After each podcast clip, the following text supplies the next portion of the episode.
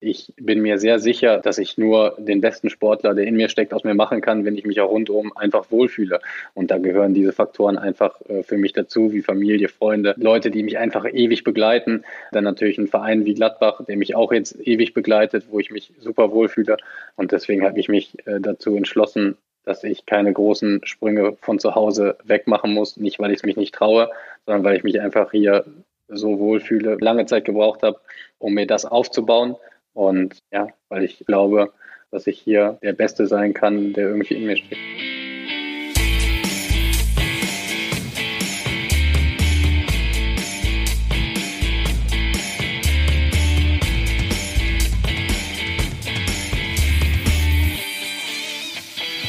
Kicker meets the Zone, der Fußball-Podcast mit Alex Schlüter und Benny Zander. Einen wunderschönen guten Tag und fröhliche Ostern wünscht euch Alex Schlüter. Ein Teil von Kicker Meets the Zone, der andere heißt Benny Zander und hat mehr Trikots in seinem Wohnzimmer als aktive Karrierespiele. Schönen guten Tag, Benny. Das ist eine absolute fiese Unterstellung, die so nicht stimmt. Ich hatte eine sehr vielversprechende Kreisliga-Karriere, die ich dann für meine Sportreporter-Karriere aufgegeben habe und mir blutet immer noch das Herz. Schön, dass ihr mit dabei seid. Auch in dieser Woche gibt es Kicker Meets Saison wieder auf die Ohren und zum Gucken bei The Zone auf YouTube und wo nicht sonst noch alles. Und natürlich gab es einiges Schlüten mal nach unserer Premiere. Das war ja irgendwie für uns vergangene Woche auch so ein Experiment, ne? Das erste Mal das Ding auch zum Sehen zu machen. Gab es viel Feedback. Was ist denn mit der Wand bei Schlüter im Hintergrund los? Ich sag mal so, es ist jetzt für alle, die es nicht sehen können, es hat sich was getan, denn da klebt ein ja. dunkler Bierdeckel. Es, es, ich sag mal, ich habe da jetzt ähm, die Welt nicht komplett verändert, aber es gibt jetzt hier so ein kleines The Zone Bierdeckelchen, ist von der damaligen Einjahresfeier, als es The Zone ein Jahr gegeben hat, also im Jahr 2017. Hier ist auch noch so ein kleiner Ach, das kann man jetzt nicht mehr genau sehen, ne? Ah, super, dass ich das vorbereitet habe. Da ist so ein kleiner Bierdeckel mit einem Spruch, den hat mir der geschätzte Kollege Adrian Geiler mal zum Geburtstag geschenkt. Ähm, das ist ein Zitat von mir, Freunde, ihr müsst es mir einfach glauben. Als Robert Lewandowski damals, wie viel waren es? Fünf Tore gegen den VfL Wolfsburg ja. geschossen hat und ich durfte das live kommentieren und habe, äh, weil ich es im Radio gemacht habe, irgendwann gedacht, jetzt halten die mich für völlig bescheuert, wenn sie das jetzt gerade hören und denken sich, niemals wird der Lewandowski innerhalb von anderthalb Minuten da fünf Tore machen. Und dann habe ich halt gesagt, ihr müsst es mir jetzt einfach glauben, sorry. Und das hat er mir irgendwann mal geschenkt es geht vielleicht noch ein bisschen mehr, so ehrlich will ich sein. Es ist jämmerlich. Das muss man an dieser Stelle ganz ehrlich mal so sagen, dass du nebenbei auch noch Werbung für dich selbst gemacht hast. Da hinten steht, ihr könnt das jetzt, wenn ihr hört, es nicht sehen, da, da steht auch noch so eine Shampoosflasche. Und er hat, äh, ich weiß nicht, wir nehmen zwar hier am Ostermontag auf, aber warum bist du denn heute so förmlich gekleidet? Du bist heute mit Pullover und Hemd unterwegs oder was? Ja, ich, ich habe heute den Tag gehabt, als ich dieses Gammeln über hatte. Natürlich mache ich weiter Homeoffice, so wie sich das im Moment gehört für uns alle. Aber ich, ich, ich war duschen und dann ähm, habe ich den Plan gehabt, mich anzuziehen. Überraschung. Und habe mir gedacht, nee, du, du gehst jetzt nicht wieder in so einen Kapuzenpulli und Jogginghose oder so, auch wenn das für unsere Aufzeichnung vielleicht auch überhaupt kein Problem wäre, sondern ich habe mir jetzt einfach, um mich mal anders zu fühlen, gedacht, ich ziehe mir jetzt ein Hemd an und einen vernünftigen Pullover drüber, was ich ja sonst auch nicht oft mache, aber ich weiß nicht, ich musste heute in so ein Konfirmationsoutfit reingehen, allein um mich mal wieder anders zu fühlen, um mich mal wieder zu spüren. Und auch wenn es ein ekliges Gefühl sein mag, ich musste mich mal wieder spüren. Ja, es ist auch eklig zum Angucken. So viel kann ich auf jeden Fall sagen für alle, die diesen Podcast gerade hören. Ähm, vielleicht kurz der Überblick. Was haben wir vor? Wir haben als Stargast in dieser Folge Chris Kramer nachher mit dabei von Borussia Mönchengladbach. Habt ihr ja im Titel dieser Episode schon gesehen. Wir werden hinten raus unter anderem noch sprechen über die Vertragsverlängerung von Thomas Müller. Es gibt neue Bundesliga-Trades, die wir uns aus den Rippen geschnitzt haben. Eventuell hat der Zander in der Schublade auch noch ein Bundesliga-Blockbuster-Drehbuch gefunden. Mal sehen, dazu später mehr. Aber wir beginnen, Schlütenmann, mit einer der sportlich relevantesten äh, Nachrichten ne, der letzten Tage. Es gibt einen Bundesligisten, der hat einen neuen Trainer. Sollten wir vielleicht mal drüber reden. Ja, Respekt übrigens an die Vereine, die normalerweise dazu dienen, um hier ein bisschen Belustigung beizutragen. Der Hamburger SV, der weiß um seine Verantwortung. Der hat ja auch ein bisschen was getan, indem man Marcel Janssen vorgestellt hat als Aussichtsratsvorsitzenden, haben wir in der vergangenen Woche drüber geredet. Und jetzt ist die alte Dame nachgezogen und hat gesagt, hey, es läuft gerade nichts in Sachen Live-Fußball. Das heißt also, bei uns muss ein bisschen was passieren. Wir sind die Unterhaltungsvereine dieser Republik. Man hat einen neuen Trainer verpflichtet als Nachfolger von Jürgen Klinsmann und dann Alex Nuri, der ja Interimstrainer gewesen ist bis zuletzt. Jetzt der schöne Bruno bei der alten Dame. So würde der Hollywood-Titel wahrscheinlich lauten. Ähm, Bruno Labbadia ist neuer Trainer von Berlin. Es gab gerade eben die Pressekonferenz. Da wurde unter anderem von ihm verkündet, dass er erst einmal auf sein Gehalt verzichtet, bis dann der Ball wirklich rollt. Ist natürlich eine Aktion, die erst einmal sehr, sehr positiv rüberkommt. Aber grundsätzlich kann man, glaube ich, sagen, Benny, bei dir ist er sowieso in deinem Trainer-Schnellhefter unter sehr positiv abgeheftet. Ja, er ist zumindest unter total underrated abgeheftet. Man hat es auch gerade ja an deiner Anmoderation gehört, ne? Er hat halt dieses, diesen, dieses Label der schöne Bruno. Ich finde, das äh, beschreibt schon so ein bisschen, äh, was ich jetzt mal versuche, oder ich will mal versuchen, ein kleines bisschen damit aufzuräumen. Denn ich finde, dass der wirklich einer der unterschätzteren Trainer ist, die wir in der Bundesliga haben. Nicht nur, weil er da jetzt schon seit so vielen Jahren, äh, es ging los 2008 mit Leverkusen, wir wissen, wir sind jetzt im Jahr 2020 und er ist in diesem Karussell immer noch mit drin, auch mit Erfolgen, die er teilweise feiern konnte. Und ich habe mir mal die Mühe gemacht, gemacht und bin mal seine Stationen so ein bisschen durchgegangen. Also er ist im Schnitt nicht ganz anderthalb Jahre bei einem Club gewesen als Coach, wenn du alles zusammennimmst. Das ist jetzt noch nicht mal wenig im Vergleich zu vielen seiner Kollegen. Und er hat vor allem im Schnitt stabil über eineinhalb Punkte geholt pro Spiel, wenn du auch die erste Station Darmstadt und Fürth mit dazu rechnest. Das ist erstmal schon mal was, womit man arbeiten kann. Und wenn wir jetzt die Stationen mal durchgehen, lassen wir mal Darmstadt Fürth vielleicht raus. Er ging ja dann von Fürth, Platz 6 in der zweiten Liga, ging es nach Leverkusen. Da haben sie eine, eine starke Hinrunde gespielt gespielt, dann gab es einen Einbruch, sind am Ende Neunter geworden, aber sie sind ins Pokalfinale eingezogen. 2009 haben sie knapp gegen Werder verloren und da gab es ja dann diese, vielleicht erinnerst du dich, diese komischen äh, Randgeräusche. Er hat ein Interview am Verein vorbeigegeben. Irgendwie hatte man sich dann da im Laufe der Rück Rückrunde entfremdet. Ja, und dann hat man dieses Pokalfinale verloren. Dann war das Kapitel zu. Aber er ist mit Leverkusen ins Pokalfinale eingezogen. Dann ging es zum HSV. Da war er insgesamt zweimal.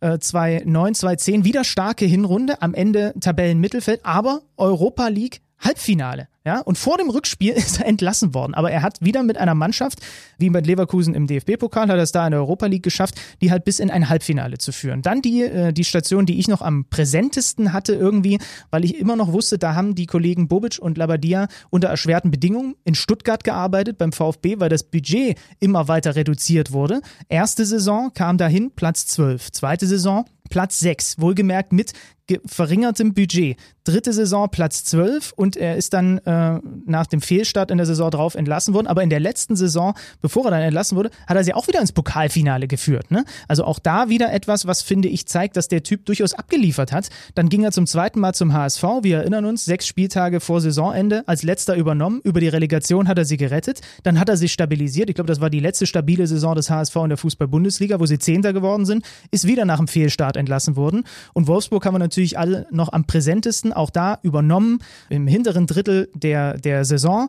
Laute Kritik von den VfL-Fans, dass man mit dem jetzt runtergeht, hat dann via Relegation zum zweiten Mal mit einer Mannschaft den Klassenerhalt geschafft, ist dann Sechster in der vergangenen Saison geworden mit Wolfsburg und es gab aber diese Differenzen mit Jörg Schmatke und deswegen hat er seinen Vertrag nicht verlängert. Und jetzt ist er also in Berlin. Und wenn ich das alles jetzt mal zusammennehme, dann finde ich, ist das ein Trainer, der vielleicht auch mit den Erfahrungen, Relegation und so weiter und so fort, der jetzt ganz gut passen könnte zu Berlin nach diesem ganzen Traumakapitel äh, Jürgen Klinsmann, der das vielleicht stabilisiert bekommt und der, finde ich, auch vollkommen zu Recht mal wieder eine Chance verdient hat, mal auf ein bisschen Sicht irgendwo arbeiten zu können. Er hat ja auch andere Optionen gehabt, hat aber eben gesagt, er wollte eigentlich keinen Verein in der laufenden Saison übernehmen. Jetzt hat die Corona-Krise das ein bisschen verändert, weil man diesen Zwangsbreak drin hat. Ich verstehe dich und die Zahlen sprechen auch definitiv für dich, aber unterm Strich bleibt natürlich die Tatsache bestehen, dass er dann oft so nach dem zweiten Jahr gehen musste, nach einem Fehlstart oder nach Differenzen. Und das ist zumindest was, was ich jetzt so ein bisschen kritisch sehe oder wo ich zumindest Bedenken äußern würde, dass er jemand sein könnte. Und wie gesagt, ich weiß ja nicht, ob es so gewesen ist in den Jahren bei all diesen Stationen. Aber jemand sein könnte, der neue Ideen mitbringt zu so einem Verein, der das jetzt auch bei der alten Dame machen würde, aber dem die Spieler eben nur bis zu einer gewissen Zeit folgen. Und da gibt es ja immer wieder Trainer, die so einen Ruf haben, wo man dann das Gefühl hat, es hat trotzdem soziale Mängel irgendwie in dieser ganzen Trainerfähigkeit, die er mitbringt, dass es eben nicht über so eine ganz lange Strecke reicht. Und sind wir mal ehrlich, also so eine Differenzen wie mit Jörg Schmatke beim VfL Wolfsburg wären das Schlimmste, was der Hertha jetzt passieren könnte. Also wieder so eine Kabelei in der Führungsetage. Ja. Stimmt, wir müssen einfach abwarten. Aber also ich finde, aus sportlicher Sicht hat er relativ viele Argumente in den vergangenen Jahren gesammelt. Jetzt kommen wir erstmal zu unserem Hauptteil des heutigen Podcasts, nämlich zum Interview mit Christoph Kramer für die Hörenden gleich auf die Ohren. Und für die, die hier im Videopodcast dabei sind, ändert sich jetzt gleich wieder das Layout. Ich bin mal gespannt, ob wir es dieses Mal hinkriegen, dass der Schlüter vielleicht nicht wieder direkt über mir thront. Werden wir uns alles angucken. Christoph Kramer ist uns jetzt gleich zugeschaltet.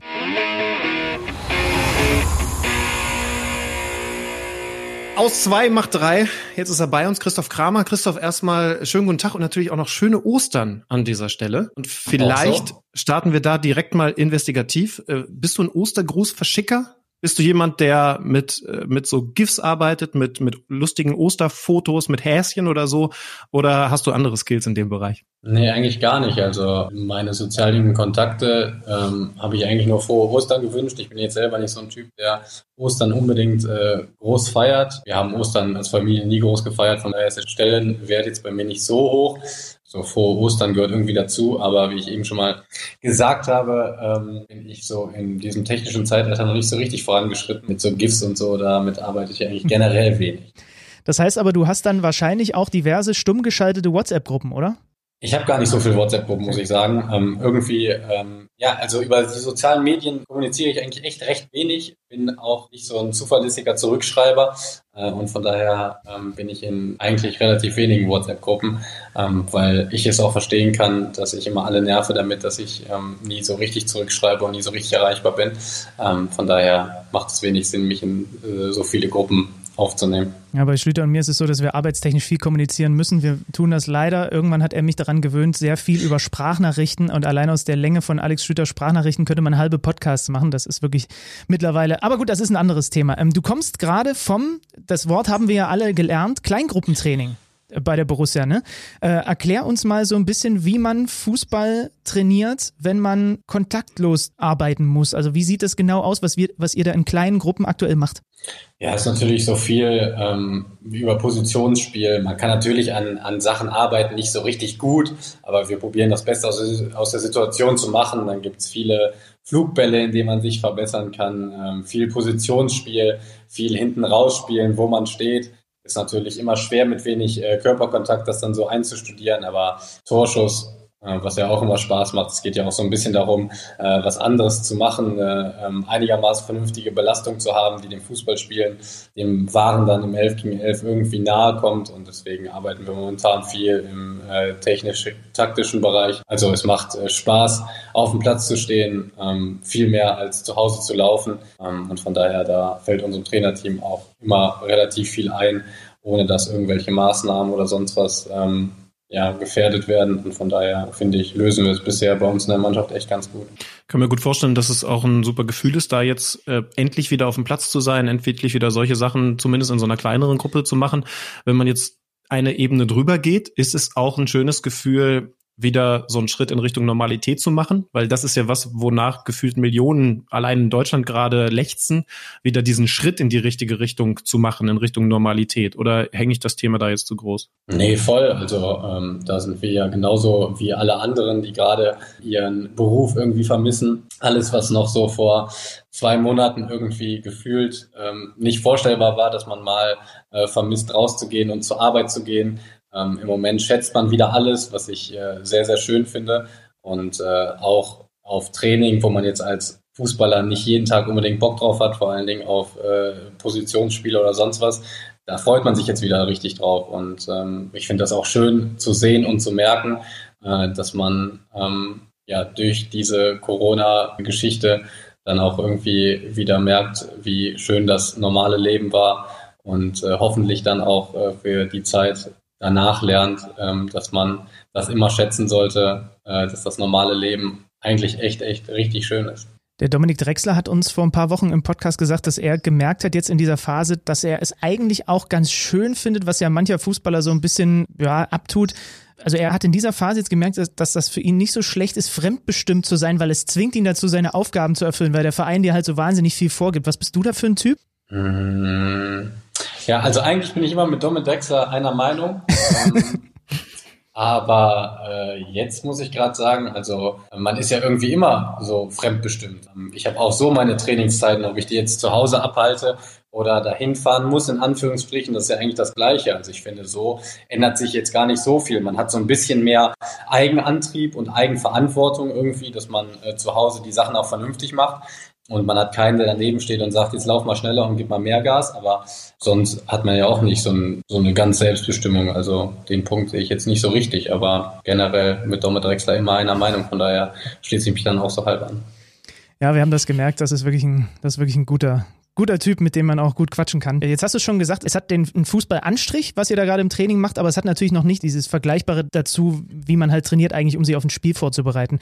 Braucht es aus deiner Sicht, bevor es dann mit der Saison vielleicht irgendwann wieder weitergeht, der Wiedereinstieg ansteht mit den Geisterspielen, bräuchte es da nochmal zwei, drei Wochen so eine Art, ich nenne es jetzt mal Mini-Vorbereitung, wo ihr dann halt auch mal wieder zweikämpfen dürft? Ja, ich glaube, dass das irgendwie peu à peu kommen wird. Also ohne, dass ich irgendwelche Statuten oder Regelungen jetzt gerade kenne, wie das äh, weitergehen soll. Aber ähm, ich glaube schon, dass äh, wie das normale Leben draußen ähm, alles jetzt so peu à peu irgendwie gesteigert wird. Und ich glaube auch, dass wir ähm, hoffentlich in naher Zukunft dann wieder in einer ganz großen Gruppe trainieren dürfen, beziehungsweise mit der ganzen Mannschaft und dass dann auch irgendwie Körperkontakt dazugehört, weil man sich auch irgendwo eine Kabine teilt und deswegen die Sinnfrage nach dem Körperkontakt dann auch nicht unbedingt ähm, ja, so sinnvoll ist. Ähm, glaube ich schon, dass das auf jeden Fall kommen wird und dann hat man das ja automatisch, dass man auch wieder wie nach einer etwas anders gestalteten Sommerpause dann wieder so zwei, drei Wochen hat, bevor es dann wieder in den Liga-Alltag geht. An diesen Geisterspielen scheiden sich ja so ein bisschen die Geister, weil es sind nun mal, äh, scheiden sich die Geister, es sind nun mal nicht alle, äh, es sind nun stark, mal. Sander, stark. ja, nicht beabsichtigt. Es sind nun mal nicht alles Fußballfans in Deutschland, ne? Also ähm, es gibt natürlich auch eine ganze Reihe von Leuten, die sich da nicht so drum scheren. Befürchtest du, dass die vielleicht doch ein bisschen stärker murren werden, wenn irgendwann die Bundesliga wieder einsteigt unter wie auch immer isolierten Bedingungen mit Schnelltests und so weiter und so fort und ein Nicht-Fußballfan, der sagt dann, ja, was soll das denn? Also wir müssen hier weiter gucken, dass wir zu Hause bleiben und die spielen jetzt wieder Fußball gegeneinander? Ja, ich glaube, dass das Ganze nur funktioniert, wenn auch alles so ein bisschen äh, wieder einen ja, normaleren Anstrich bekommt. Äh, ich glaube schon, ich habe es ähm, letzte Woche irgendwann mal gesagt, glaube ich, äh, ich glaube schon, äh, dass der Fußball vielen Menschen Freude und auch ein bisschen Halt gibt. Also im Moment gibt es ja bei Sky diese ähm, Highlights oder ähm, man konnte jetzt das WM-Finale in der ARD wieder gucken und das sind schon so Sachen, wo man oder wo ich als Fußballfan, also ich bin zwar auch Spieler, aber ja auch irgendwo Fußballfan und kann deswegen auch nicht nur aus Spielersicht reden. Und das sind dann Momente, wo ich mich unheimlich freue, wo ich mich ja auf die Couch setze, es sich normal anfühlt, in Teilen auch irgendwie jetzt ohne das äh, über zu dramatisieren, mir so ein bisschen Halt gibt auch. Und ich glaube, dass das ganz vielen Menschen auch so geht, dass wenn der Ball wieder rollt und man einfach als keine Konferenz gucken kann am Wochenende, dass das ein bisschen was von äh, Normalität hätte, dass das ein bisschen was äh, hat, um die Leute in der schwierigen Phase auch auf andere Gedanken zu bringen. Deswegen glaube ich schon, dass ähm, das auch gesellschaftlich so ein bisschen Halt geben kann. Aber noch mehr als das müssen wir auch vor allen Dingen geht es ja gar nicht um uns Spieler, um Trainer, um irgendwelche Manager oder um eine Tabellenplatzierung oder das Spiel an sich, sondern einfach erstmal um das Produkt Bundesliga, das es das noch gibt und auch einfach um unfassbar viele Arbeitsplätze. Das dürfen wir auch nicht vergessen. Also ich glaube, der Fußball ist so groß geworden oder war immer schon so groß. Ich habe irgendwo gelesen, 56.000 Menschen finden irgendwo ihre Arbeit rund um den Fußball. Und ähm, allein um die auch mit zu unterstützen, denke ich schon, dass äh, man gucken muss, dass, dass der Ball irgendwann wieder rollt. Ähm, natürlich muss es gesundheitlich korrekt sein und da glaube ich, ist man auch auf einem guten Weg. Aber ich bin kein Politiker oder Gesellschaftskritiker. Von daher ähm, ist es immer schwer und ein schmaler Grad, mich dazu zu äußern. Aber ich glaube schon insgesamt gesehen, äh, ja, dass der Fußball auch äh, viel für die Menschen und für den Alltag irgendwie tun kann. Trotzdem hast du ja eigene Gefühle bei der ganzen Sache und eigene Sichtweisen. Ich finde es zum Beispiel bei dir ganz interessant, dass du auch ganz offen und klar sagst, dass du zu Beginn nichts von den Geisterspielen gehalten hast, als du sie dann zum Beispiel gegen Köln erlebt hast und äh, jetzt aber eben sagst, naja, um dann überhaupt wieder den Ball rollen zu lassen, dann wäre das okay. Ähm, und man hört ja bei dir so raus, dass diese Krise ja auch einiges mit dir macht. Zum Beispiel eben auch Sichtweisen über den Fußball an sich so ein bisschen ja zumindest sensibilisiert. Ob jetzt komplett verändert, weiß ich gar nicht. Das kannst du gerne mal sagen, weil zum Beispiel der Blick auf das Große und Ganze bei Benny und mir sich schon verändert hat, zu sehen, wie fragil dieses eigentlich doch so funktionierende Werk diese Maschinerie eigentlich ist. Denkst du in diesen Tagen da auch so ein bisschen anders drüber, wenn man zum Beispiel auch an all diese Leute um diesen Fußballplatz herum denkt? Ähm, ja, erstmal äh, zu den Geisterspielen äh, ist es schon so, dass Geisterspiele eigentlich scheiße sind und die auch einfach nicht so viel Spaß machen. Das muss man ganz ehrlich sagen. Auch am Fernsehen nicht. Ich habe selbst gespielt gegen Köln. Das war ein sehr komisches Gefühl. Und dann ähm, war Dortmund gegen Paris. Im Fernsehen Geisterspiel ist dann auch irgendwie komisch für einen Zuschauer. Aber man merkt natürlich in diesen Tagen, nichts ist irgendwie blöder als gar nicht zu spielen und von daher sind jetzt Geisterspiele sehr, sehr willkommen, weil es mehr Spaß macht als gar nicht zu spielen und vor allen Dingen, weil es einfach die einzige Lösung ist und wie eben angesprochen unfassbar wichtig ist für den Fußball insgesamt und für viele äh, tausend Arbeitsplätze und was ich eben schon gesagt habe.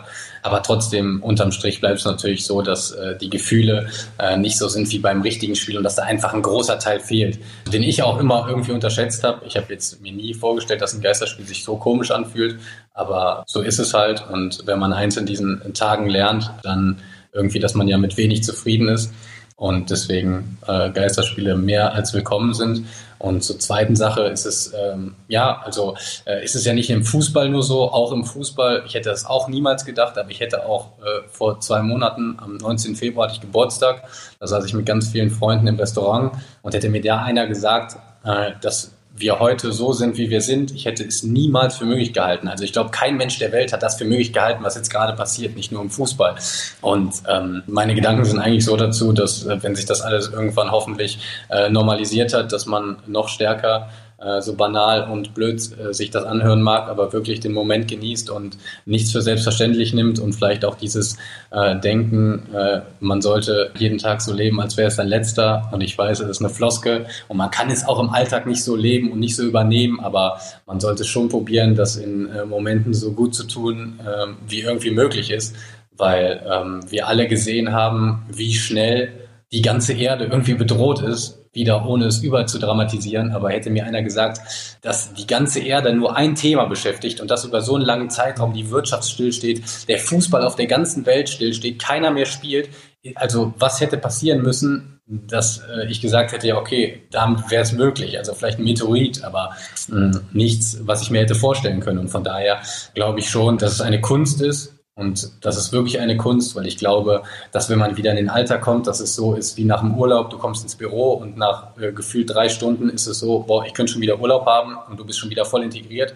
Ich glaube, das steht uns auch allen bevor. Aber die Kunst wird es sein, dass man das Selbstverständliche, was lange so selbstverständlich war, nicht für selbstverständlich nimmt. Und ähm, das werde ich schon probieren, äh, in die Zeit und in meinen Alltag danach zu integrieren ich habe mich früher auch oft beschwert.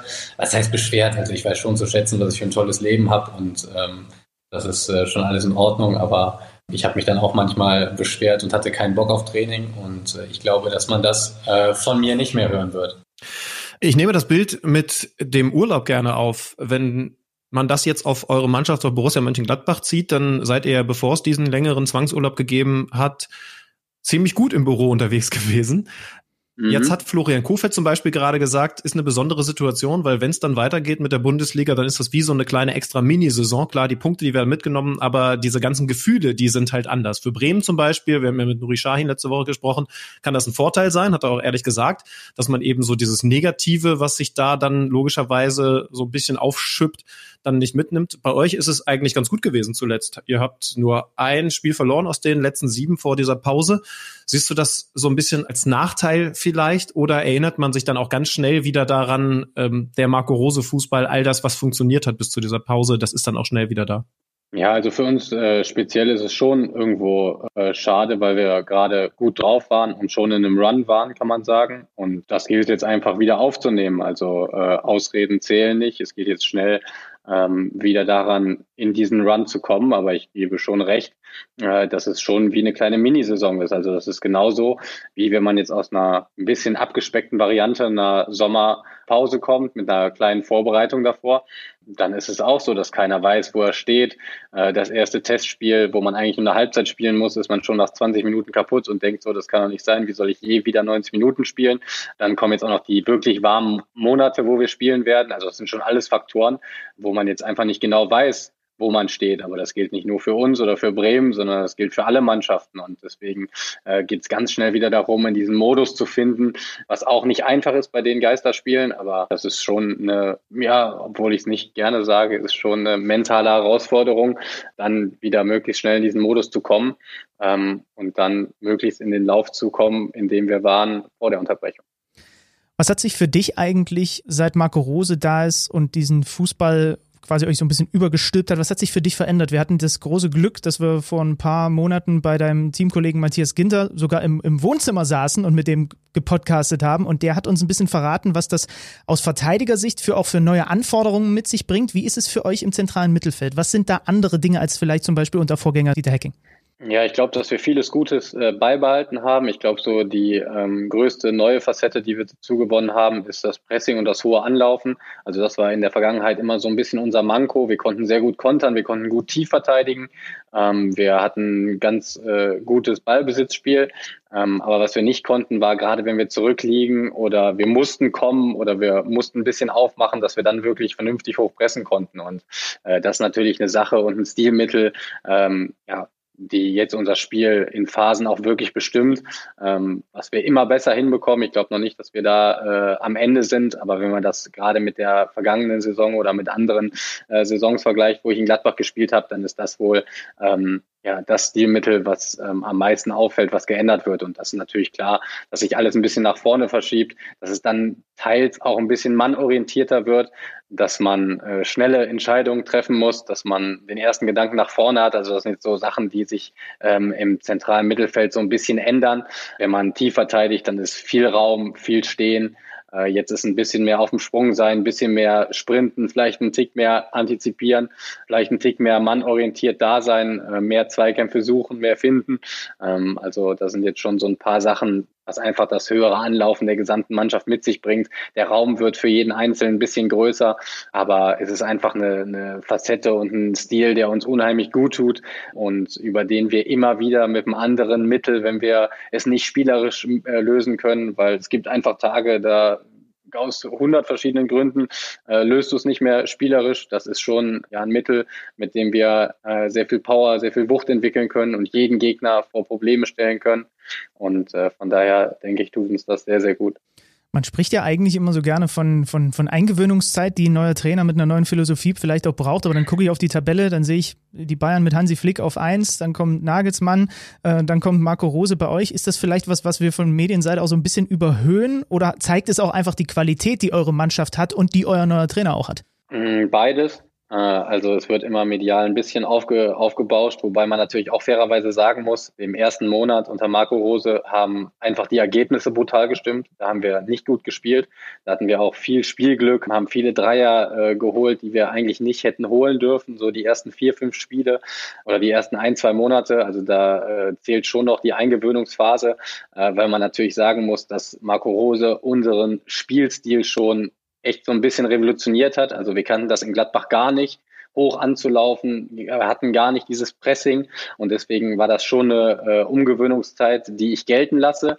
Aus medialer Sicht, also bei Bayern München, Hansi Flick, ähm, ja, das ist jetzt nicht so, dass der ein, ein also der hat ein paar Stellschrauben gedreht, aber das ist ja jetzt nicht so, dass er bei Bayern München den Fußball revolutioniert hat. Von daher würde ich sagen, zählt da die, die Eingewöhnungszeit nicht so. Ein neuer Trainertyp kommt, was das für eine Mannschaft ist, äh, mit was für Spielertypen.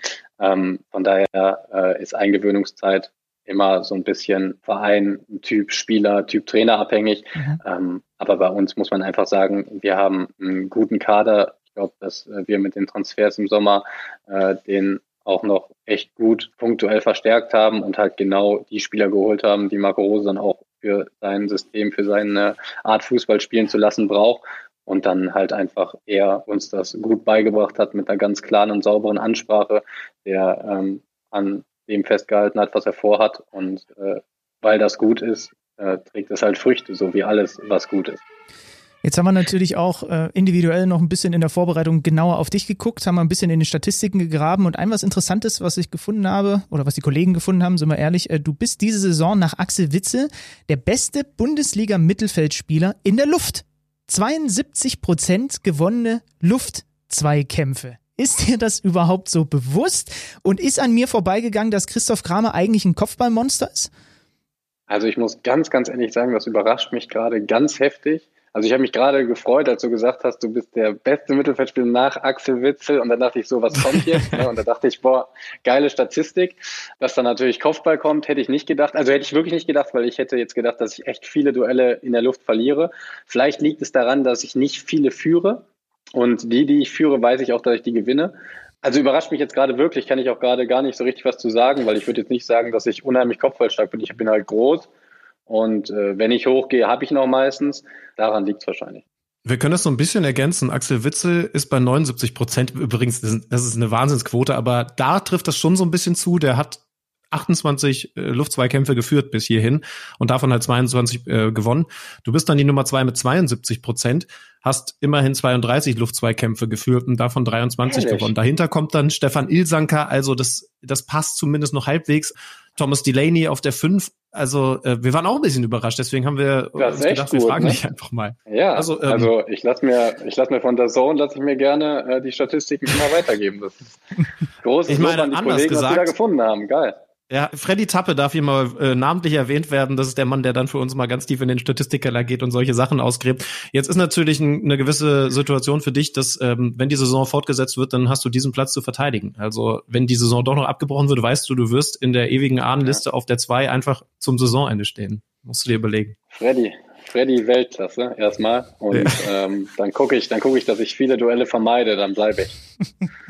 ja, das werden wir dann auch beobachten, wenn es wieder losgeht. Ja. Wenn wir sehen, dass du die Kopfballduellen aus dem Weg gehst. Äh, eine Statistik hat Freddy noch gefunden, und zwar, dass deine Spielanteile in den letzten beiden Jahren schon so ein bisschen zurückgegangen sind. Was heißt ein bisschen? Also, wenn man da genau reinschaut, dann spielst du im Vergleich zu den Jahren zuvor, auch da kann ich dir ein paar Zahlen geben, prozentual an der möglichen Spielzeit anteilig deutlich weniger. Also vergangene Saison sogar nur 37 Prozent von den möglichen Minuten, aktuell 45 Prozent. Das waren zum Beispiel 2013, 14 mal 87 Prozent, mal 82 Prozent. Ist das für dich ein großes Problem oder bist du jemand, der mit sowas total gut zurechtkommt, auch zu wissen, vielleicht mal ein Spiel draußen zu bleiben und dann durchatmen zu können? Ja, Freddy, unterirdisch gemacht von dir. Jetzt muss ich mich dazu rechtfertigen. also, es ist ja, äh, ist ja einfach so. Ähm, letztes Jahr hat das so ein bisschen angefangen. Äh, letztes Jahr war ich zugegeben auch noch so ein bisschen äh, verletzt mit der ganzen äh, Nummer. Ich war halt jahrelang in äh, Gladbach unangefochtener Stammspieler. Äh, wenn du mich jetzt fragst, warum das nicht mehr so war letzte Saison, dann habe ich da viel drüber nachgedacht, kann dir ehrlicherweise nicht so eine richtige Begründung liefern. Äh, ich glaube, dass das normal ist in der Karriere eines Fußballers, dass man äh, nicht immer erste Geige spielt, zumindest wenn man jetzt nicht so ein Top 10, 20 Fußballer ist. Also ich rede jetzt nicht von Messi Ronaldo, sondern eher so von normalen Fußballern. Und ähm, ja, ich glaube, dass das äh, zu einer Karriere dazugehört. Habe ja auch letztes Jahr relativ viel darüber geredet, dass ähm, man daran wachsen kann. Man muss halt in jeder Situation in seinem Leben irgendwie das Positive daraus ziehen. Ich glaube, dass das auch eine Phase ist, in der ich viel gelernt habe. Meine Joker-Qualitäten das eine oder andere Mal auch zum Einsatz kamen. Ähm, und dass es sich dann nicht gehört, da irgendwie äh, sein Selbstbewusstsein zu verlieren, ähm, das Selbstverständnis in seinem Spiel zu verlieren, sondern einfach so weiterzumachen wie bisher auch immer. Und ich glaube, dass mir das letzte Saison ganz gut geglückt ist. Und diese Saison muss man einfach sagen, wir haben im gerade auf meiner Position im zentralen Mittelfeld natürlich einen unfassbaren äh, Konkurrenzkampf, unheimlich viele Spieler mit äh, Benes, Zakaria, Strobel, Mir, Neuhaus, der zurückgezogen werden kann, Hoffmann, der ab und zu auf der Sechs spielt. Also wir haben eine riesen Qualität und auch eine hohe Quantität, äh, gerade im zentralen Mittelfeld, aber auch in unserem gesamten Kader, was uns im Übrigen auch auszeichnet, die Saison, finde ich. Und ich glaube, die Zeiten des klassischen Stammspielers sind sowieso so ein bisschen vorbei. Klar hat man immer äh, so eine Achse von drei, vier Spielern, die immer spielen. Aber darum äh, herum, glaube ich, äh, hat man viele Spieler, die dann auch ähm, viele andere Stärken mitbringen und äh, für das jeweilige Spiel in die jeweilige Situation vielleicht besser passen als der andere. Und ähm, ja, ich glaube, ich habe die Hälfte der Spiele gemacht, also jedes zweite in vielen englischen Wochen, was absolut sinnvoll ist. Und äh, deswegen ist das, glaube ich, auch einfach der Stärke, vor allen Dingen in der Quantität unseres Kaders äh, geschuldet. Hacken wir diese äh, sportlichen Zahlen mal ab und dann konfrontieren wir dich dann wieder mit neuen Zahlen, wenn Freddy wieder im Keller gewesen ist und äh, wir neue mhm. Zahlen zu dir rausgefunden haben. Auf jeden Fall haben wir das mit der Kopfballstärke natürlich abgespeichert. Das letzte Mal, dass wir uns gesehen haben, war äh, beim Spobis, als man noch auf Großveranstaltungen gehen konnte. Auf dieser Sport-Business-Messe hast du mit dem lieben Kollegen Mo Fürste einen Live-Podcast aufgenommen. Übrigens, äh, sehr lustige Geschichte. Wir haben am Tag davor mit Simon Rolfes äh, hier für Kicker Meets the Zone Live-Podcast aufgenommen und Benny Zander ist äh, permanent mit seinem Stuhl runtergerutscht. Jetzt habe ich den Podcast mit dir und Mo nochmal gehört und festgestellt, ich glaube, du hattest exakt denselben Stuhl wie Benny Zander. Erinnerst du dich dran? Du hattest nämlich irgendwann dasselbe Problem und bist so unter die Tischkante gerutscht. Ja, also ähm, ich glaube, dass wir da dem gleichen Stuhl zum Opfer gefallen sind. Man konnte da auch nichts für. Der wurde peu à peu, peu, peu ist immer weiter runtergerutscht und äh, irgendwann saß man dann so gefühlt auf der Erde. Und ich habe ihn auch nicht mehr hochbekommen. Ähm, war wahrscheinlich der, der gleiche Stuhl da. Ja, Vorsicht, bei sowas macht Benny Zander normalerweise billige Wortspiele. Äh, aber ich wollte was anderes sagen. Und zwar, ähm, eine Sache ist mir aus dem Gespräch total hängen geblieben. Du bist, weil das ist zum Beispiel eine Statistik, die hatte ich vorher überhaupt nicht parat, im Laufe deiner Karriere nie weiter als 45 Kilometer von deinem Geburtsort entfernt gewesen, also was die Profistationen angeht. Mittlerweile bei Gladbach, das sind so diese 45 Kilometer Luftlinie, dazu Düsseldorf, Bochum, Leverkusen. Das hast du da zum ersten Mal, äh, zumindest als ich zugehört habe, deutlich gemacht.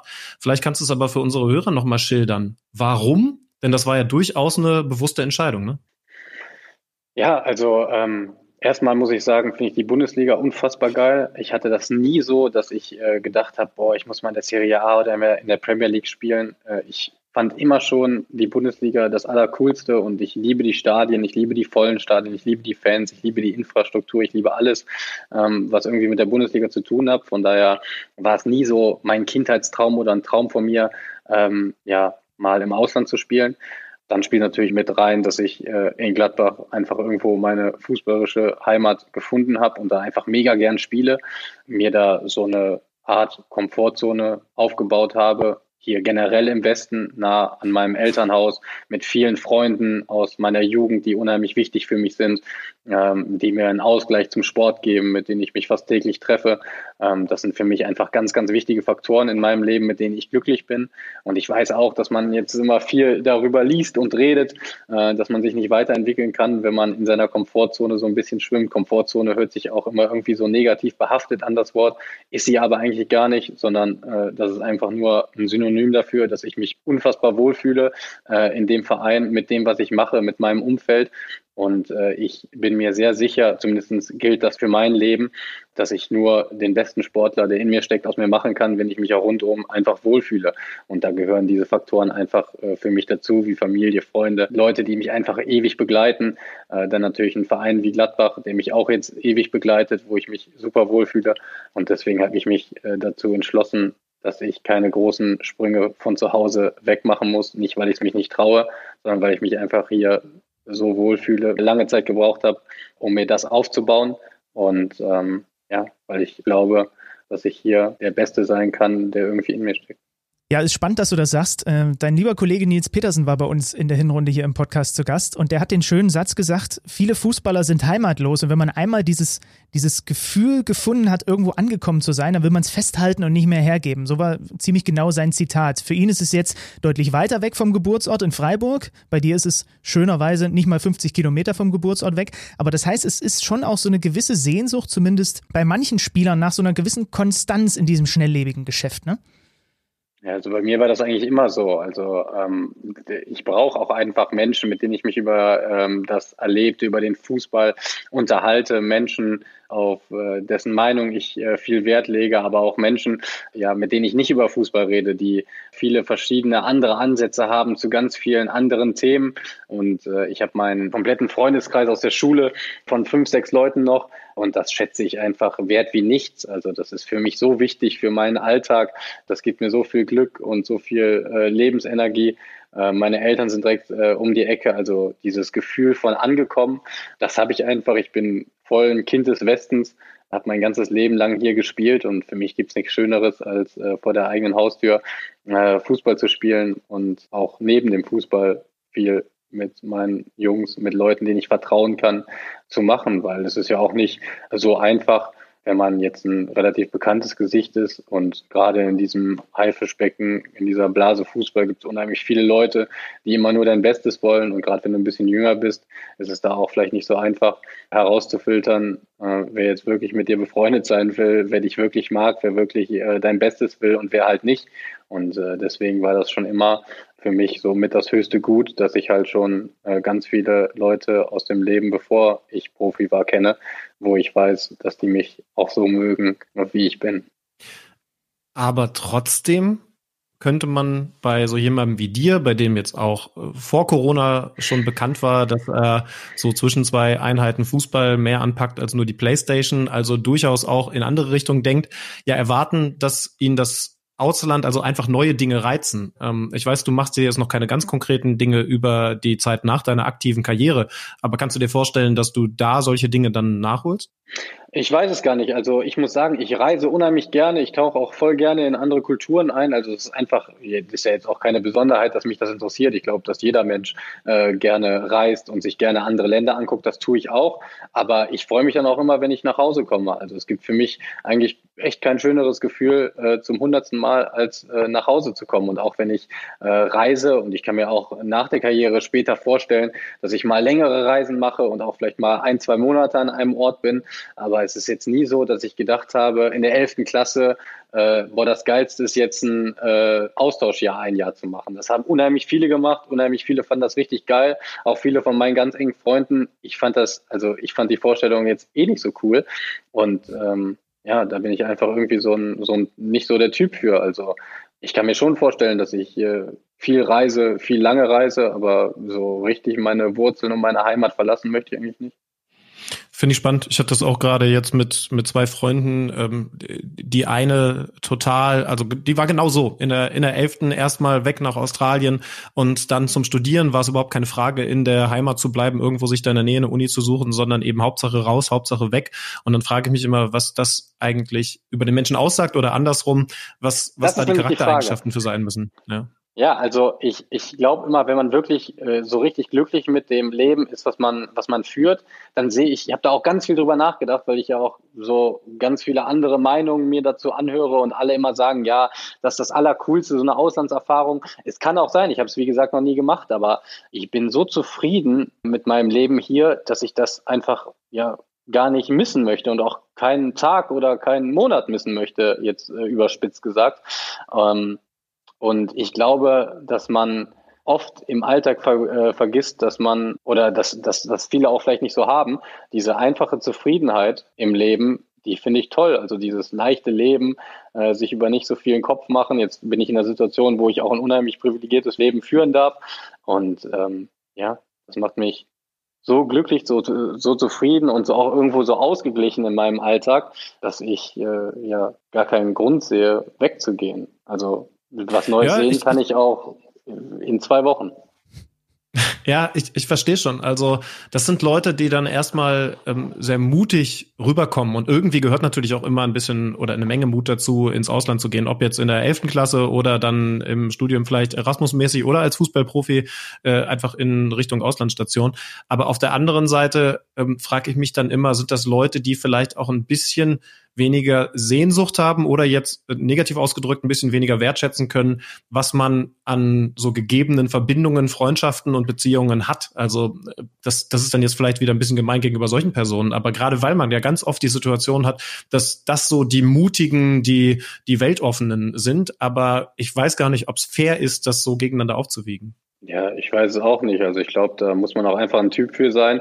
Hm, ich weiß auch nicht, ob das unheimlich, äh, ob das unbedingt was mit Wertschätzung zu tun hat. Also mein bester Freund, der hatte hier unheimlich Liebeskummer und der wollte dann das Land verlassen, wollte mal was Neues sehen, wollte von neu anfangen. Der ist jetzt auch wieder zurück, aber dem tat dieses Jahr einfach unheimlich gut. Aber ich bin in meinem Leben noch nie in eine Situation gekommen, wo ich mir gedacht habe, ey, du brauchst jetzt mal was Neues, du kannst das hier alles nicht mehr sehen und das Wetter in Deutschland. Also ich war an diesem Punkt einfach noch nicht. Ich finde es cool, so wie ich lebe, äh, bin damit total fein, ohne dass ich jetzt äh, überglücklich immer durch die Gegend springe, aber ich bin einfach schlichtweg zufrieden und das ist, glaube ich, ein ganz unterschätztes und hohes Gut.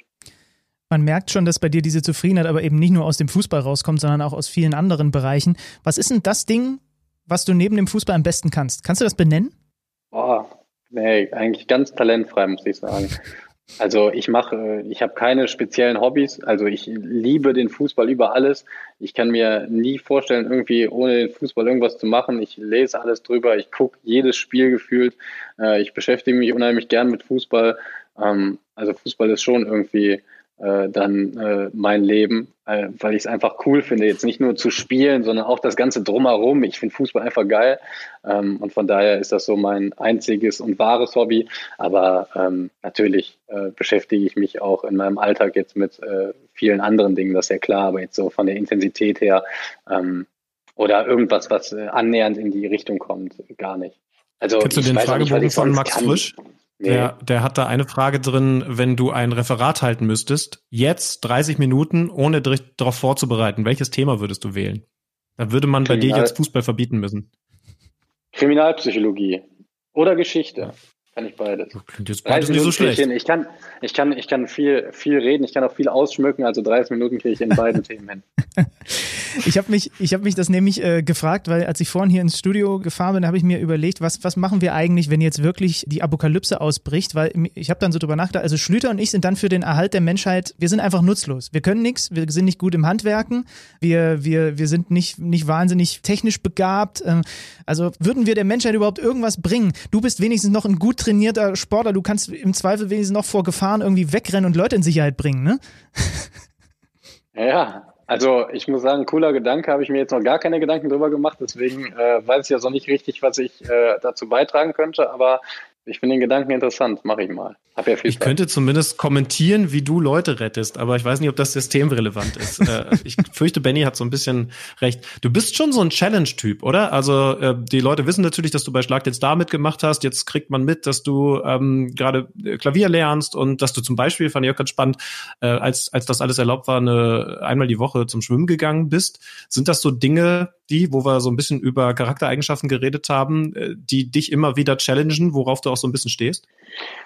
Ja, vor allen Dingen liegt es daran, dass man äh, als Fußballprofi ja auch äh, relativ viel freie Zeit halt. Es ist nicht unbedingt Freizeit. Man muss natürlich auch darauf achten, dass man seinen Körper irgendwie so ein bisschen äh, pflegt. Und auch Peter Neuro hat immer gesagt, ein Mittagsschläfchen gehört auch ähm, zum Berufsfeld eines äh, Fußballers. Hat er auch gar nicht so Unrecht mit, muss ich sagen. Aber es ist einfach so, dass ich äh, ja mit viel freier Zeit, die ich so im Alltag habe, schon irgendwie was machen will. Sei es jetzt Klavier spielen, sei es mal irgendwas lesen, ohne dass ich jetzt eine unfassbare Leseratte bin, sei es äh, viel schlafen und auch mal schwimmen gehen. Also es sind einfach Sachen, ja, die mir Spaß machen, die ich dann ab und zu mache. Aber es ist jetzt nicht geschuldet, dass ich ein unheimlicher Challenge-Typ bin oder dass ich äh, ja unheimlich breit aufgestellt bin, sondern einfach der Tatsache geschuldet, dass ich viel Zeit habe. Und früher habe ich echt äh, unfassbar viel Playstation gespielt. Ich bin aber tatsächlich jetzt in dieses Alter gekommen, wo mir das nicht mehr so viel Spaß macht. Ich hätte niemals gedacht, hätte mir das einer mit 22 gesagt, ne, hätte mir da einer gesagt, ey, du spielst mit 29 am Playstation mehr. Ich hätte alles dagegen äh, verwettet. Ich hätte es niemals gedacht, aber tatsächlich ist es jetzt gekommen, so seit einem, anderthalb Jahren spiele ich nicht mehr so gerne Playstation. Das ist Wahnsinn. Und das ja. ist natürlich ein riesen Zeitgewinn, den ich dadurch habe. Und deswegen, ähm, ja, lese ich jetzt tatsächlich auch mal ein Buch, was ich auch niemals gedacht hätte. Aber ähm, irgendwie denkt man das ja immer. Hätte mir einer mit 22 gesagt, hm, mit 29 hast du die ersten Wehwehchen, hätte ich auch gesagt, nie im Leben, ich bin da anders. Und im Endeffekt muss man sich dann eingestehen, dass man genau der gleiche Mensch ist, wie alle anderen Menschen, die diese Geschichten erzählt haben, äh, auch waren.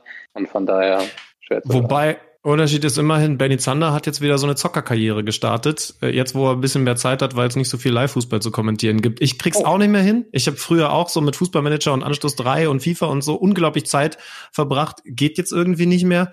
Bin jetzt auch ekelhaft alt, aber Benny holt noch mal den, den kleinen Zander raus, ne? Das kannst du aber wissen. Das ey. macht keine Wortspiele damit. Das kannst du aber wissen. FIFA, Football Manager, ich hole jetzt alles nochmal nach, was bei Dreini auf dem Baum ist.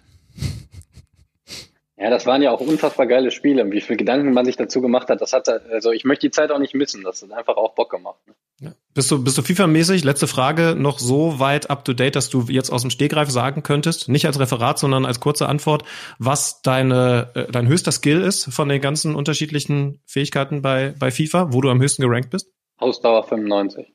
Also soweit bist du dann doch noch im Thema, sehr gut. Ja klar, also ist ja auch nicht so, als würde ich gar nicht mehr spielen, aber deutlich weniger geworden. Wie ist es denn mit, mit Danke, dass du mit uns ein bisschen Ausdauer bewiesen hast. Wie, wie ist es denn mit der Kopfballstärke bei FIFA? Äh, nicht so gut muss ich sagen. Mhm. Aber äh, da werde ich äh, die Statistik von Freddy nochmal an, anführen beim nächsten Menschen, den ich von EA Sports treffe. Wir schicken dir das gerne rüber, dann hast du Beweismaterial und dann warten wir mal ab, ob, äh, ob EA Sports da eventuell Anpassungen vornimmt. Wir haben ja die Zahlen schwarz auf weiß für dich. Ähm, das heißt also, auf dem Weg können wir dir gerne helfen. Schön, dass du uns die Zeit ein bisschen versüßt hast und ich bin mir sicher, den Zuschauern und Zuhörern auch. Äh, Christoph, danke dir. Ähm, ja, viel Spaß ich noch. Danken. Dankeschön. An diesem Ostermontag und dann sehen wir, hören wir uns bald mal wieder und dann hoffentlich auch mal wieder mit rollendem Ball bei Live-Fußball. Wünsche ich mir sehr, genau. Alles klar. Christoph. Also. Mach's gut. Ciao. Viele, viele Grüße in den ciao. Westen. Ciao, ciao. Ciao.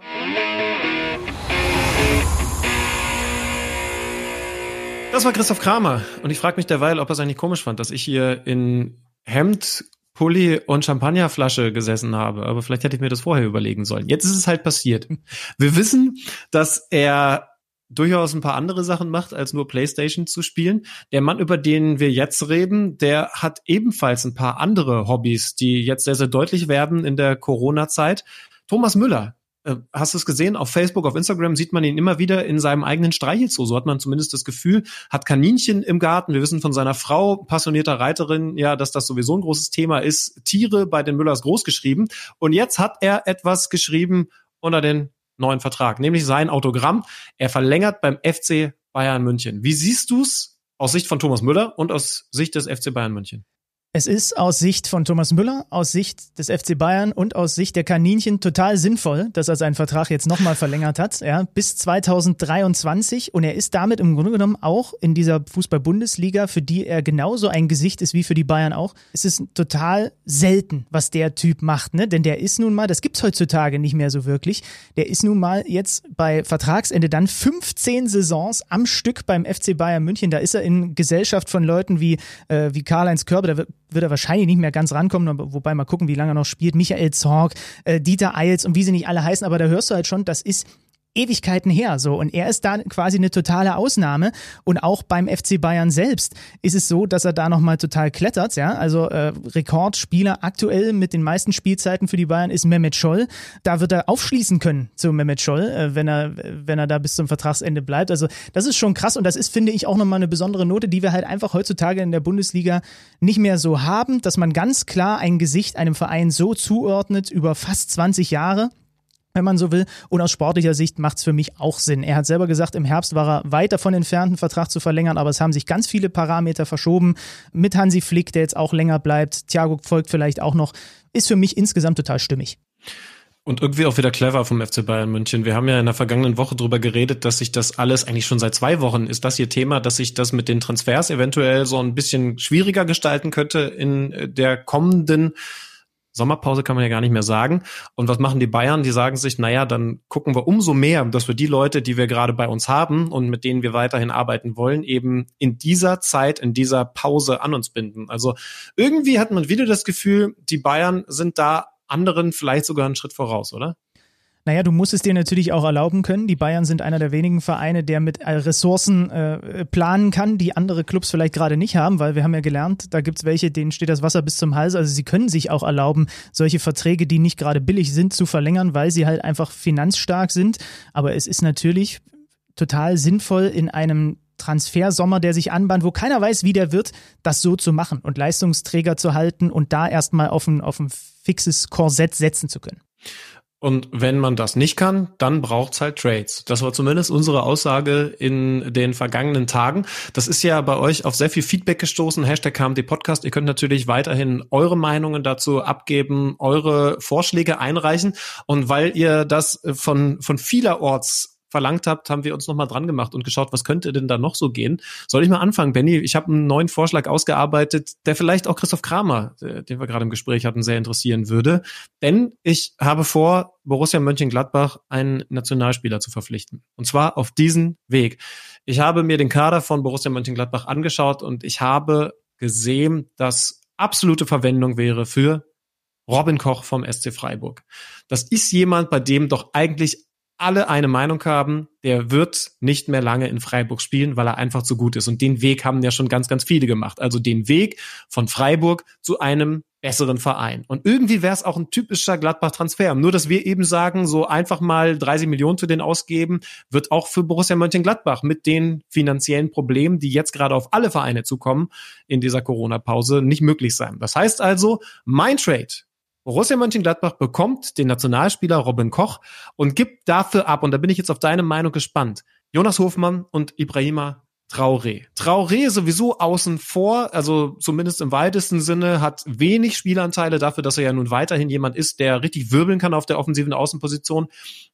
Ja, Jonas Hofmann spielt mehr. Wir haben ja von Chris Kramer gerade gehört, einer, der sogar mal auf der Sechs mit aushelfen kann. Also der ist natürlich jemand, der Freiburg voranbringt, der, da muss man ganz klar sagen, Gladbach fehlen wird. Aber sie bekommen ja auch einen Nationalspieler in der Innenverteidigung, vielleicht an die Seite von Matthias Ginter, vielleicht auch in der Dreierkette mit Elvedi. Also dann hast du da auf einmal eine richtig, richtig, richtig gute Verteidigung, musst aber eben ein bisschen Aderlass betreiben. Alternative wäre noch, dass man zum Beispiel Fabian Johnson mit Tobias Strobel und Ibrahima Traoré in den Breisgau schickt. Aber wie ist deine Einschätzung?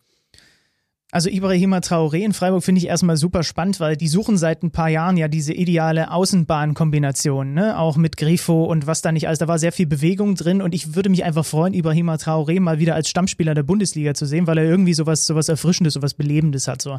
Ich habe zuerst gedacht, als du Jonas Hofmann gesagt hast, und Traoré, ist das wirklich für einen noch sehr jungen Nationalspieler genug an Gegenwert?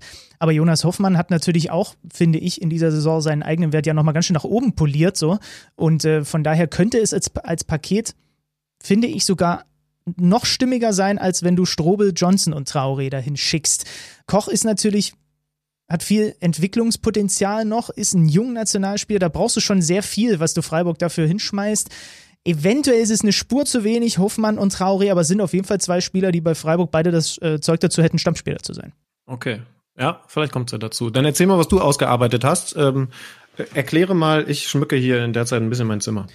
Also, ich habe mir gedacht, wer war denn einer, das hast du ja auch mitbekommen, einer der prägendsten Spieler in den vergangenen Jahren? Du hast es hautnah ja mitbekommen bei, was hat er denn da hinten jetzt aufgeklebt? Okay, äh, liebe Hörer, Wer ist das da neben mir? Schlüter hat sich gedacht, was der Zander kann mit Vollner, sieht aus wie Schlüter. Äh, das hängt hier hinter mir die ganze Zeit. Du hast, wer ist das da? Das ist doch nicht Stick Töfting, oder? Das ist Stick Töfting. Dein Bruder Stick Töfting. Das lassen wir einfach mal so unkommentiert stehen. Okay, naja gut. Ich bin mit meinem, mit meinem Vergleich, glaube ich, deutlich näher dran. Du hast es hautnah mitbekommen. Wer war der spielentscheidende Mann oder einer der spielentscheidenden Leute bei Eintracht Frankfurt für diesen äh, Höhenflug in den, in den vergangenen Monaten? Natürlich Philipp Kostic. Philipp Kostic ist der Mann, der bei Frankfurt angekurbelt hat bis zum geht nicht mehr. Und ich habe mir jetzt überlegt, jetzt lassen wir den mal transplantieren zu einem Top-Team. So, dann noch in Kombination mit einem, der aktuell unter Adi Hütter sowieso nicht ganz so gefragt ist, Danny da Costa. Einen Rechtsverteidiger kannst du, finde ich, immer gebrauchen. Ja? Der FC Schalke 04 hat da nominell eigentlich nur John Joe Kelly als äh, Kenny als, als Rechtsverteidiger, könnte da Costa als zusätzliche Konkurrenz dafür gebrauchen. Joe Kelly von der Kelly Family hätte ich aber auch gut gefunden. Also, Kostic und Da Costa gehen von Frankfurt nach Schalke. Dafür brauchst du natürlich allein schon für Philipp Kostic eine Menge Gegenwert. So, ich habe jetzt mal ein Paket geschnürt. Ähm, das besteht aus einem zusätzlichen Stürmer, den die Eintracht dann hätte, für Bas Dost als Unterstützung oder Ergänzung oder äh, Backup. Guido Burgstaller, wo ich irgendwie das Gefühl habe, bei Schalke ist irgendwie das Kapitel so ein bisschen abgerissen, der trifft nicht mehr so, er, er schmeißt sich zwar vorne rein, aber vielleicht tut dem gerade dann auch Frankfurt mit, mit, mit dem österreichischen Headcoach ganz gut. Dann kriegen sie dazu noch Alessandro Schöpf, so, ist für mich auch einer, der bei Frankfurt Stammspieler wäre oder sein könnte. Und sie kriegen noch einen dazu, der leider in dieser Saison ja verletzt war, aber der ja ein Ausbund an Konstanz gewesen ist und für die Außenbahn dann in Frage kommt.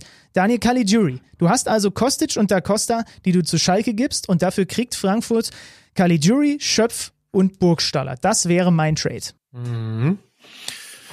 Erste Gedanken dazu. Burgstaller passt schon zu Schalke, auch was das Anlaufen angeht. David Wagner hält da, glaube ich, große Stücke auf ihn, aber Fakt ist eben auch, er macht nicht so viele Tore, wie sich das die Schalke-Fans erhoffen würden. Kann man ja mal so klar formulieren. Ist aber weiterhin irgendwie mit einem Upside über, über seiner Stirn versehen, so habe ich das Gefühl. Und deswegen war mein erster Gedanke, ah, den würden sie ungern in so ein Paket mit reinpacken. Auf der anderen Seite kriegst du halt Kostic und Da Costa, Und dafür kannst du dann schon mal ein bisschen Aderlass betreiben. Also irgendwie finde ich es dann doch realistischer. Ich glaube, dass viele Frankfurt-Fans sagen, naja, also Kostic und Da Costa abgeben und dann kriegst du Burgstaller, der das Tor nicht trifft, Caligiuri, der okay ist und Schöpf, der aber nicht mal Stammspieler gewesen ist. Das ist doch eigentlich zu wenig. Also aus Frankfurter Sicht, glaube ich, wird es da einige negative Stimmen geben. Man muss aber eben auch sagen, wie lange ist Philipp Kostic ansonsten noch zu halten? Denn das ist ja nun auch ein Fakt, dass man das mit einberechnet, muss man nicht sowieso damit rechnen, dass der ansonsten für vielleicht sogar ein bisschen weniger Gegenwert oder am Ende, ich habe gerade seine Vertragslaufzeit nicht im auf dem Schirm, dass er dann eventuell sogar vertragslos ohne Ablösesumme geht. Also das das sind auf jeden Fall Sachen, die man berücksichtigen muss. Und wenn man daran denkt, dann finde ich das alles irgendwie gar nicht so schlecht. Ja, weil ich der Trademeister bin. Na gut, er hat einen Vertrag bis 2023, da werden irgendwelche Klauseln aber definitiv noch drin sein. Ich weiß nicht, das ist ja irgendwie auch das Charmante, das muss ja nicht, also das wird ja sehr wahrscheinlich so nicht eintreten, aber irgendwie halt den Kostic dann nochmal zu einem, zu einem, zu einem Team, was vielleicht dann auch regelmäßiger noch weiter oben sich platziert, wobei es ist ja auch irgendwie gar nicht so gesagt, ne? Warum ordne ich eigentlich aktuell nur aufgrund der Tabelle gerade Schalke auf lange Sicht so viel äh, stabiler ein in Richtung Europa League oder Champions League als Frankfurt, ne? Ist ja auch eigentlich ein bisschen unlogisch, wenn man jetzt so drüber nachdenkt, aber irgendwie äh, stehen die halt die einen gerade zumindest auf einem internationalen Platz. Naja, äh, ihr könnt gerne eure Meinung kundtun, Hashtag KMD Podcast, äh, eure Trades, es ist so viel reingekommen, was Vorschläge von Leuten angeht, wer wie wohin getradet wird und wer weiß, Dominik Drexler hat es bei uns vor zwei Wochen gesagt, vielleicht ist das ja wirklich ein Transfermodell, was dann kommt. Stichwort Vorschläge, da kam auch was ganz Besonderes rein zu unseren Drehbüchern. Schön, dass es auf Anklang äh, gestoßen ist.